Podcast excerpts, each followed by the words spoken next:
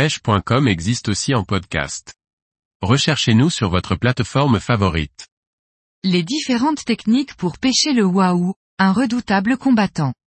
Par Maxime Bury. Prédateur par excellence, le wahoo peut être ciblé de différentes façons, en pêchant à la traîne, au vif ou au jig. Différentes techniques pour attraper le poisson de vos rêves lors de votre prochain voyage. La technique la plus courante pour cibler le wahoo consiste à traîner des leurres à assez haute vitesse. Cette traîne peut être réalisée avec différents leurres, poissons nageurs, leurres à jupe, ou encore entraînant des poissons morts. Les poissons nageurs pouvant pour certains descendre à plus de 12 mètres sous la surface permettront de prospecter à des profondeurs différentes. Tandis que les leurres à jupe vont créer un gros bruit, et d'énormes sillages de bulles derrière le bateau pour attirer les prédateurs en surface. La vitesse de traîne la plus courante se situe entre 5 et 8 nœuds en fonction des leurres utilisées, mais il est possible de monter jusqu'à 12 nœuds avec certains leurres qui supporteront de grosses vitesses sans décrocher.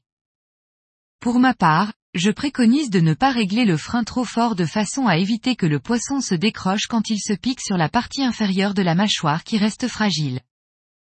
La wahoo se nourrissant de nombreuses espèces très variées, vous pouvez décider de tenter une pêche au vif, pour cela, il faudra trouver quel vif présent sur votre secteur de pêche afin de cibler au mieux ses préférences alimentaires. Les bonites font un appât de choix, la vivacité et les vibrations de ce poisson en font un véritable aimant à waouh.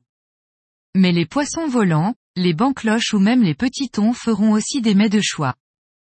Pensez à bien câbler votre ligne pour éviter les coupes qui peuvent être légion quand on cible ces prédateurs. Pour les amateurs de jigging le wahoo est un formidable défi. Le speed jigging reste la meilleure approche compte tenu de la vitesse d'attaque de ce poisson.